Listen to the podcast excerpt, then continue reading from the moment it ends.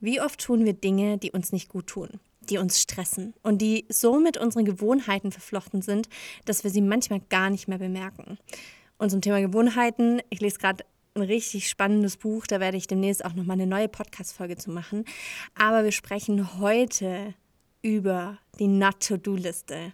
Ich glaube nämlich, das hilft uns dabei, die wichtigen von den unwichtigen Dingen zu unterscheiden, öfter Nein zu sagen und die eigenen Interessen und Bedürfnisse auch anzuerkennen. Ich habe heute 16 Punkte auf meiner Not-to-Do-Liste mitgebracht, die wir jetzt hier heute mal besprechen. Und hey, vielleicht schreibst du ja nach dieser Folge deine eigene Not-to-Do-Liste.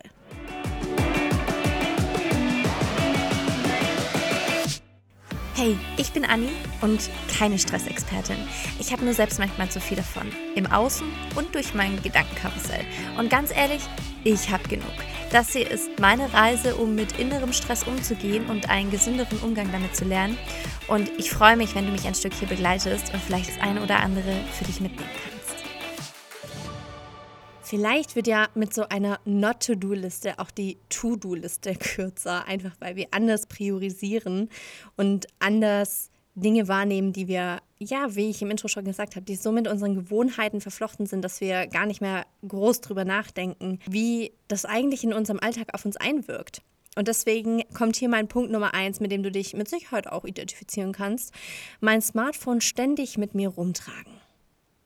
Ja das Smartphone, als wäre es an die eigene Hand festgewachsen.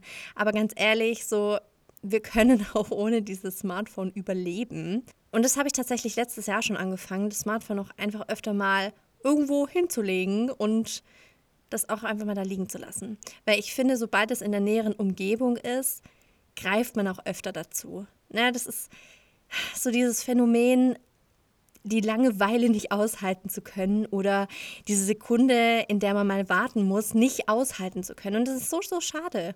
Weil vielleicht würdest du, während du auf jemanden wartest, mal deine Umwelt wahrnehmen oder aus dem Fenster gucken oder was anderes tun. Und so kommen wir halt viel schneller in diesen Strudel aus Ablenkung und wahllos auf dem Handy rumtippen. Aber sind wir ehrlich, führt ja zu nichts. Und da schließt sich auch gleich mein Punkt 2 an morgens direkt auf Instagram scrollen. Ach, das hatten wir ja auch schon öfter hier auf dem Podcast. Und ich gebe zu, ich bin da mal besser, mal schlechter drin. Eine Zeit lang hatte ich echt eine, eine gute Routine, wo ich erst so, als ich dann aus dem Haus gegangen bin ähm, oder in der S-Bahn saß, dann vielleicht das erste Mal aufs Handy geguckt habe. Und davor habe ich gelesen und habe meditiert. Also klar, Meditation, da hatte ich auch das Handy in der Hand, ähm, weil ich das mit der Headspace-App mache. Aber das ist... Ähm, da darf ich wieder mehr drauf zurückkommen. Ähm, Instagram nicht morgens direkt aufzumachen und irgendwie in diese Welt abzutauchen, die gar nicht meine ist. Ne? Das darf man ja nicht vergessen. So, man guckt sich die Welt von jemand anderem an und vergisst auch so ein bisschen wahrzunehmen, wie man sich am Morgen eigentlich fühlt. So zu fragen, wie habe ich eigentlich geschlafen? Wie geht es mir gerade? Tut mir irgendwas weh? Will ich mich vielleicht strecken? I don't know. Und da wirklich mit sich selbst aufzuwachen und nicht mit 10.000 anderen Menschen. Mit Punkt Nummer drei können sich vielleicht besonders diejenigen identifizieren, die ebenfalls im Homeoffice arbeiten oder die selbstständig sind. Leute, vielleicht geht es euch auch so, dass ihr euch viel zu oft morgens direkt an den Schreibtisch setzt. Und das kriege ich auch mal besser, mal schlechter hin. So an den besseren Tagen, da nehme ich mir wirklich Zeit für mich, da frühstücke ich in Ruhe, da nehme ich mir auch Zeit, vielleicht einmal runterzuschreiben, was heute sonst noch ansteht außerhalb der Arbeit. Wie gesagt, ne, ich gehe so meine Routine nach, ich meditiere. Und dann gibt es aber Tage, da gehe ich vielleicht zu spät ins Bett, schlafe dann ein bisschen länger, mache mich nur kurz fertig, trinke einen Schluck Kaffee und schmeiße mich dann eigentlich direkt an den Schreibtisch. Und ich merke einfach, dass mir das nicht gut tut, weil du bist ja trotz allem so in der Umgebung von deinem Zuhause und da fühlt sich das einfach nicht gut an. Weil in dem Moment, wo ich von dem Schreibtisch aufstehe, habe ich auch nicht das Gefühl, dass ich gerade wirklich die Arbeit abschließe, sondern ja, so der Umgebungswechsel ist halt einfach nicht vorhanden. Und früher bin ich zum Beispiel auch einfach vor ähm, der Arbeit im Homeoffice eine Runde spazieren gegangen, einfach um einmal kurz rauszukommen, ähm, die, gerade diesen Ortswechsel zu haben. Ne? Und ich hatte mal ein richtig schönes Reel gesehen, wo halt eine so meinte, hey, Start your day doing something for yourself before you start working for somebody else. Und das ist echt, ähm, ich habe einen viel klareren Kopf, viel klarere Gedanken und ich kann mich auch viel besser fokussieren, wenn ich vorher was für mich selbst gemacht habe und meinen Tag gestartet habe, statt dass ich direkt an den Schreibtisch sitze und mit Arbeiten anfange, weil da entsteht dann auch voll schnell dieses Gefühl von, ich mache eigentlich gar nichts anderes. Da ist nichts anderes. Weil abends bin ich dann meistens auch so fertig, dass ich dann nur aufstehe, mir was zu essen koche und mich dann vielleicht wieder aufs Sofa flack. Aber wirklich zu überlegen, wenn du im Homeoffice bist oder auch wenn du selbstständig bist, wie du Pausen integrieren kannst, wie du deinen Tag startest und deinen Arbeitstag beendest, damit du da wirklich so ein, eine klare Abgrenzung hast einfach. Punkt Nummer vier hat etwas mit Organisation zu tun. Und das ist bei uns zum Beispiel Briefe in eine Schublade legen, um sie später zu bearbeiten oder abzulegen. Ja, einmal im Quartal kotze ich dann, wenn ich die ganzen Briefe irgendwie in Ordner sortieren und ablegen muss. Und sind wir ehrlich, es dauert auch keine fünf Minuten, das gleich abzulegen, die Rechnung zu bezahlen. I don't know, was auch immer die Intention des Briefes ist. Aber das ist, das ist echt was, was ich angehen möchte, um nicht so viel Zeit auch zu verlieren. Weil wenn ich das dann im Nachhinein mache, ne, kostet mich das viel mehr Zeit, alles einzeln zu sortieren, alles zu lochen, die einzelnen Ordner rauszuziehen, das Ganze abzulegen, vielleicht noch zu bezahlen oder zu bearbeiten oder whatever und da wirklich mehr reinzugehen. Punkt Nummer 5. Nicht nachfragen, weil es unangenehm ist.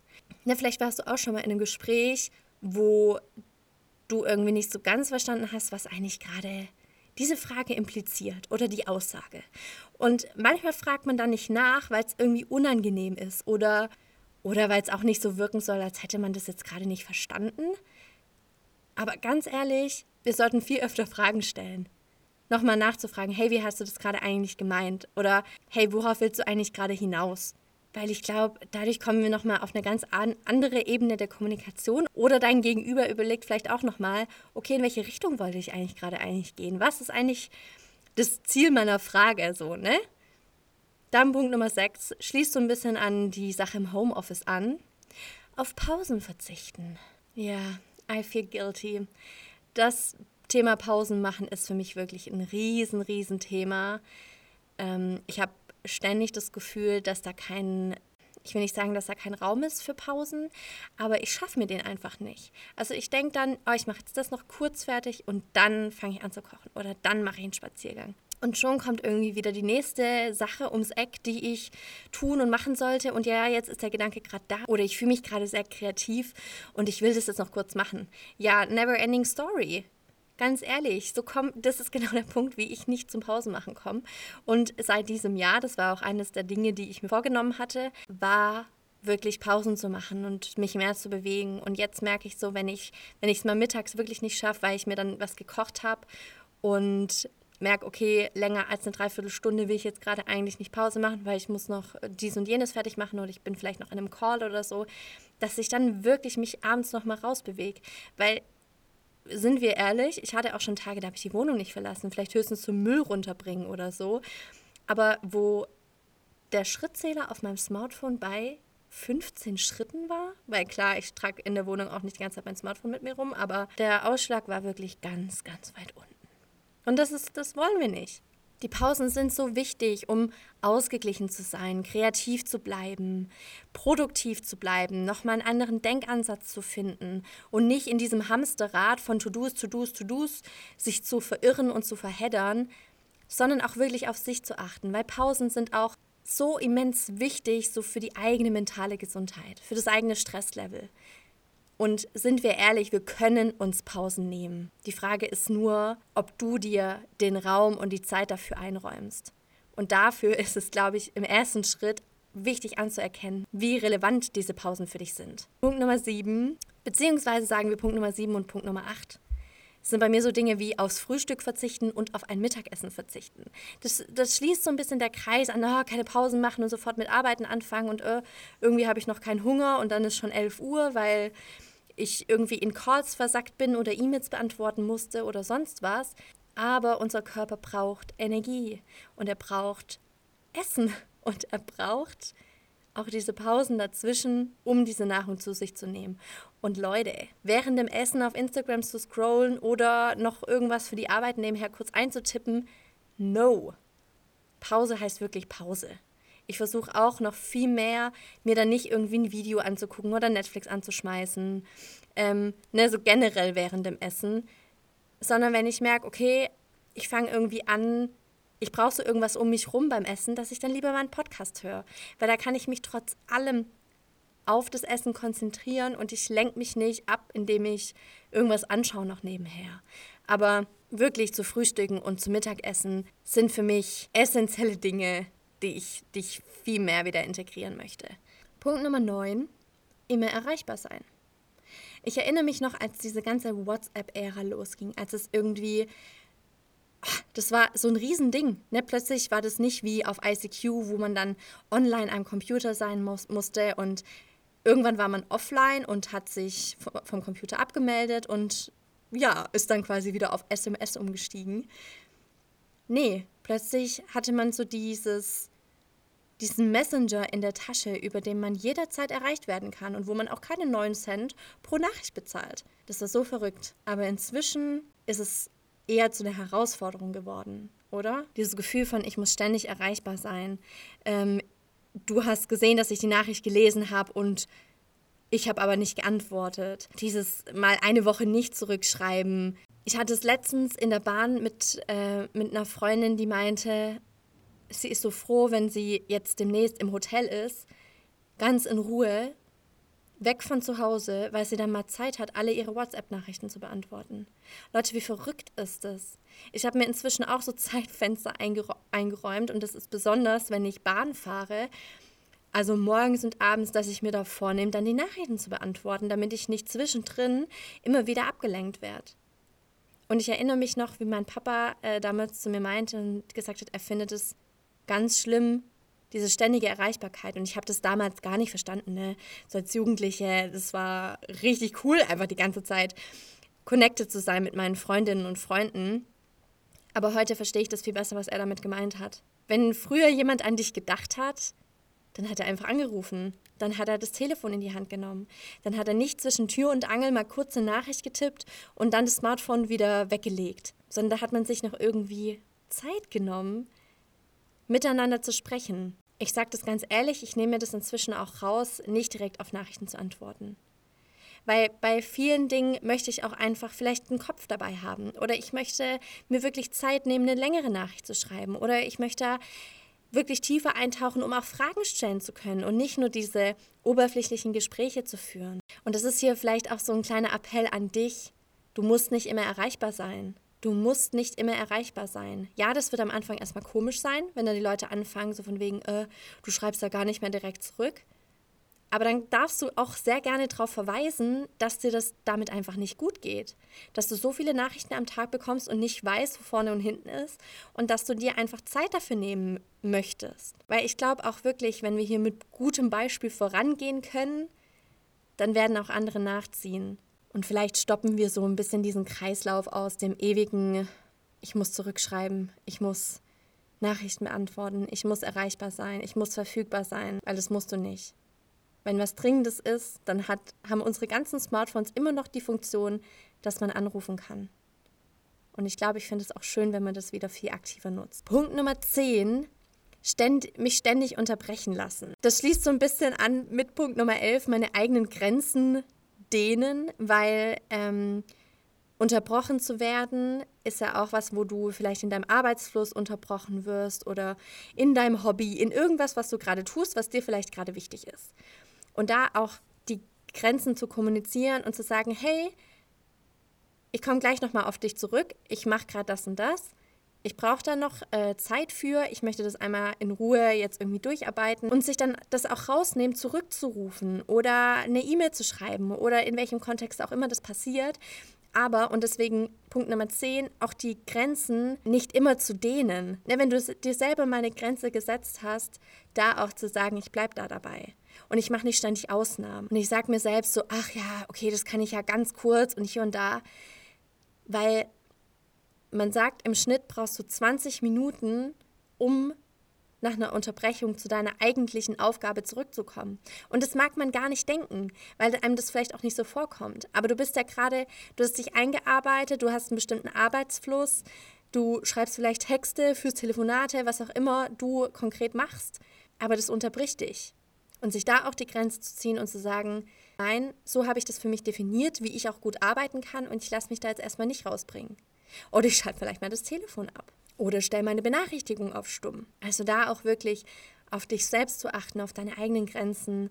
Und ne, Grenzen geht ja in alle möglichen Lebensbereiche rein. Da wirklich zu gucken, was sind so die Dinge, die dir gut tun, wo du sagst, das ist so der Bereich, in dem wir uns bewegen. Und da die Grenzen auch nicht auszudehnen. Punkt Nummer 12, unbewusst Geld ausgeben. Also ich habe immer wieder Phasen, da passiert es sehr bewusst und da bin ich auch sehr sparsam. Und es gibt aber auch immer wieder Phasen, da passiert es irgendwie unbewusster. Ne, hier mal zum Bäcker gegangen, da mal essen gewesen, hier mal vielleicht noch eine Kleinigkeit geshoppt, zum DM gegangen und gefühlt das ganze Gehalt ausgegeben. Ich weiß nicht, das DM-Phänomen oder IKEA-Phänomen kennt ihr bestimmt auch.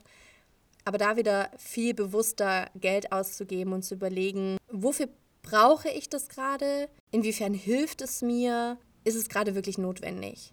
Und da eine Entscheidung zu treffen. Bei Punkt Nummer 13 schließt sich da eigentlich auch ganz gut an. Das ist das Thema Shoppen. Ich hatte das letztens mit einer Freundin, dass ich gerade so ein bisschen bei mir ausmiste und aussortiere. Ich habe noch super viele Dinge, die ich so vor zehn Jahren getragen habe, ne, mit Anfang 20. Und ich einfach merke, das bin nicht mehr ich. Das sind Dinge, die habe ich noch aus nostalgischen Gründen, aber nicht, weil sie mir noch wirklich gut passen, gut stehen und ich mich damit wohlfühlen würde. Und diese Dinge dürfen jetzt gehen. Da werde ich mal ähm, einiges bei Vinted einstellen. Aber ja, wir kamen dann auch so auf das Thema, okay, wenn ich gerade so ein bisschen in diesem Prozess bin von, ich möchte eigentlich rausfinden, was gefällt mir, womit fühle ich mich wohl, wie hat sich auch vielleicht so ein bisschen mein Stil entwickelt und ich dann neue Dinge kaufen möchte, dass ich das so mit den, da gibt es so einen Wertekonflikt, weil ich eigentlich auch nicht ständig neue Kleidung kaufen möchte. Ich habe schon relativ viel in so Secondhand auf Vinted und so geshoppt, aber das Ding ist einfach immer, gerade Hosen finde ich ultra schwierig, weil ich bin mir dann nicht sicher, ob sie mir passen. Dann kannst du sie nicht zurückschicken. Heißt, ich müsste sie selbst wieder weiterverkaufen. Und was ich jetzt gefunden habe, äh, ist auch keine Werbung. Ich habe jetzt letztens Sel Selfie ähm, ausprobiert. Ähm, ich kann da quasi dann nächste Woche berichten, wenn die Sachen ankommen. Aber da ist halt das Coole, dass man die Dinge auch wieder zurückschicken kann. Man zahlt zwar die, die Gebühren dann, aber gerade wenn man mehrere Sachen bestellt, finde ich das absolut legitim, ähm, ja, dadurch dann halt einfach Kleidung zu kaufen, die jemand anderes verkaufen möchte und aber auch die Möglichkeit zu haben, das wieder zurückzuschicken. Und das Coole ist, dass da unten eben auch dran steht, wie viel CO2 und Wasser dadurch gespart wurde. Dafür, dass du die Jeans nicht neu gekauft hast, sondern dass du der Jeans ein zweites Leben schenkst. Und an sich finde ich das sowieso einen richtig coolen Ansatz. Was mir dabei noch geholfen hat, vielleicht auch für dich, es ist natürlich ein anderer Prozess beim Shoppen. So, du klickst nicht wie auf die, ich weiß nicht, Zalando-Seite und scrollst dich durch und findest tausend neue Sachen, die dir eben gefallen und die du in deinen Waren Warenkorb legst, sondern ich finde, auf so Second-Hand-Plattformen ist es eine viel gezieltere Suche. Und ich habe mir vorher ein Pinterest-Board angelegt mit Styles, die mir gefallen, mit einzelnen Teilen, die mir gefallen, habe da geguckt, was davon habe ich schon. Ne? Auch so zu gucken, der Style gefällt mir vielleicht. Was fehlt mir dazu noch, um das umsetzen zu können? Weil ganz oft merken wir dann, dass wir davon vielleicht einiges sogar schon im Kleiderschrank haben. Und dann eben gezielt danach zu suchen. Das ist nochmal so eine ganz andere Art des Shoppens und auch viel bewusster, finde ich, weil mir geht es damit nie gut, wenn ich auch einfach nur so durch den Laden laufen, mir tausend Sachen so über den Arm lege und denke, das probiere ich alles an und das probiere ich an und das probiere ich an und plötzlich hat man da so sieben Teile und man hinterfragt es auch in dem Moment gar nicht so sehr, brauche ich das eigentlich? Was kann ich damit vielleicht noch kombinieren? Welche Outfits kann ich da zusammenstellen?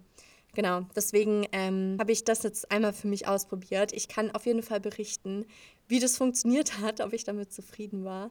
Und vielleicht ist es ja dann auch eine Option für dich. Ich packe auch gerne den Link von dem Shop einmal in die Show Notes, dann kannst du dir das auch selbst noch angucken. Und dann kommen wir zu Punkt Nummer 14. Nur wissen und nicht anwenden.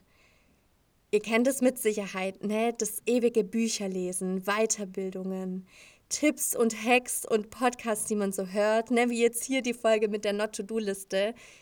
Aber wie viel von dem speicherst du und was davon wendest du wirklich an? Was davon gehst du wirklich aktiv an? Das ist echt so, mach dir einen Bereich in deinen Notizen, wo du wirklich Dinge abspeicherst, die du gut findest und die du in deinen Alltag integrieren möchtest. Vielleicht um zu reflektieren, um zu hinterfragen, um wirklich ja, deinen Stress aktiv auch anzugehen. Deswegen schreib dir hier so eine Not-to-Do-Liste. Oder äh, in der letzten Folge habe ich ja auch diese Übung geteilt für die Monatsreflexion. Ich habe ja in der letzten Folge noch gesagt, ich schaue mal, ob ich dazu was teilen kann. Und ich habe da extra ein PDF für euch erstellt. Das kannst du dir super gerne einfach runterladen. Den Link dazu findest, in, findest du in der Show Notes. Das ähm, PDF heißt Reflect and Feel, ne? also für deine monatliche Reflexion, um wirklich auch zu sehen, hey, Dinge verändern sich und nichts bleibt, wie es ist. Und das ist auch vollkommen vollkommen in Ordnung, wenn man mal so einen Monat hat, wo es einem nicht so gut geht und vielleicht aber trotzdem so zu sehen, hey, der Monat war nicht nur schlecht. Es gab trotz allem auch Situationen, die schön waren und die mir geholfen haben. Und genau das PDF kannst du dir einfach runterladen. Das kostet dich nichts. Und den Link dazu findest du in den Show Notes. Punkt Nummer 15. Mehr Bücher lesen wollen und es dann nicht tun. Da kommen wir echt so ein bisschen in das Thema Routinen rein, sich Zeit nehmen. So eine Zeit lang habe ich wirklich noch vorm Schlafengehen gelesen, morgens beim Aufwachen. Und das ist so, so schön, weil man auch direkt einfach so ein bisschen das Gehirn aktivieren kann. Das ist definitiv was, was ich dieses Jahr machen möchte. Ich möchte jeden Monat ein Buch lesen. Und für die Leseratten unter euch klingt es wahrscheinlich ähm, so wie ja, zwölf Bücher lese ich in drei Monaten. Aber ich merke echt, dass ich immer wieder Phasen habe, da lese ich ultra viel und dann finde ich nicht mehr in die Routine zurück und das möchte ich wirklich definitiv angehen. Und damit kommen wir auch schon zu Punkt Nummer 16, mich nicht so doll stressen lassen. Es gibt so viele Dinge, die mich stressen von dem einen auf den anderen Moment. Das sind vielleicht Gespräche, das sind Situationen. Und da wirklich Techniken zu finden oder auch für mich selber zu entwickeln, die gut funktionieren, und es ist ganz häufig einfach ins Gespräch zu gehen. Wenn ich merke, das stresst mich gerade, zu hinterfragen, warum stresst mich das? Was ist gerade das Bedürfnis dahinter? Was brauche ich, um diesen Stress gehen zu lassen und loszuwerden?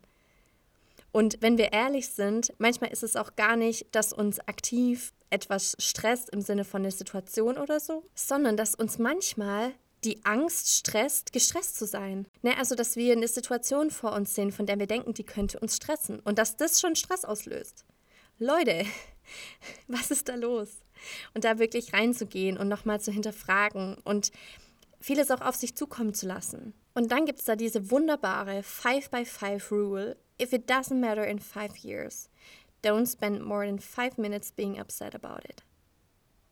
Das ist echt, ich glaube, so mein mein Mantra für dieses Jahr, wenn es in fünf Jahren nicht mehr relevant ist und es gerade einfach situativ ist, was so viel Raum einnimmt, das auch gehen zu lassen. Dinge gehen zu lassen, die ich nicht kontrollieren kann. Situationen gehen lassen, die ich nicht mehr verändern kann. Und so den ganzen Stress zu umgehen oder ja, loszulassen. In diesem Sinne, ich hoffe, die Folge hat dir geholfen und vielleicht sogar inspiriert, deine eigene Not-to-Do-Liste zu schreiben. Die Liste finde ich übrigens auch viel schöner als so eine ellenlange To-Do-Liste. Und in diesem Sinne, wir hören uns nächste Woche wieder. Hab einen ganz wunderbaren Tag und hey, stress dich nicht so.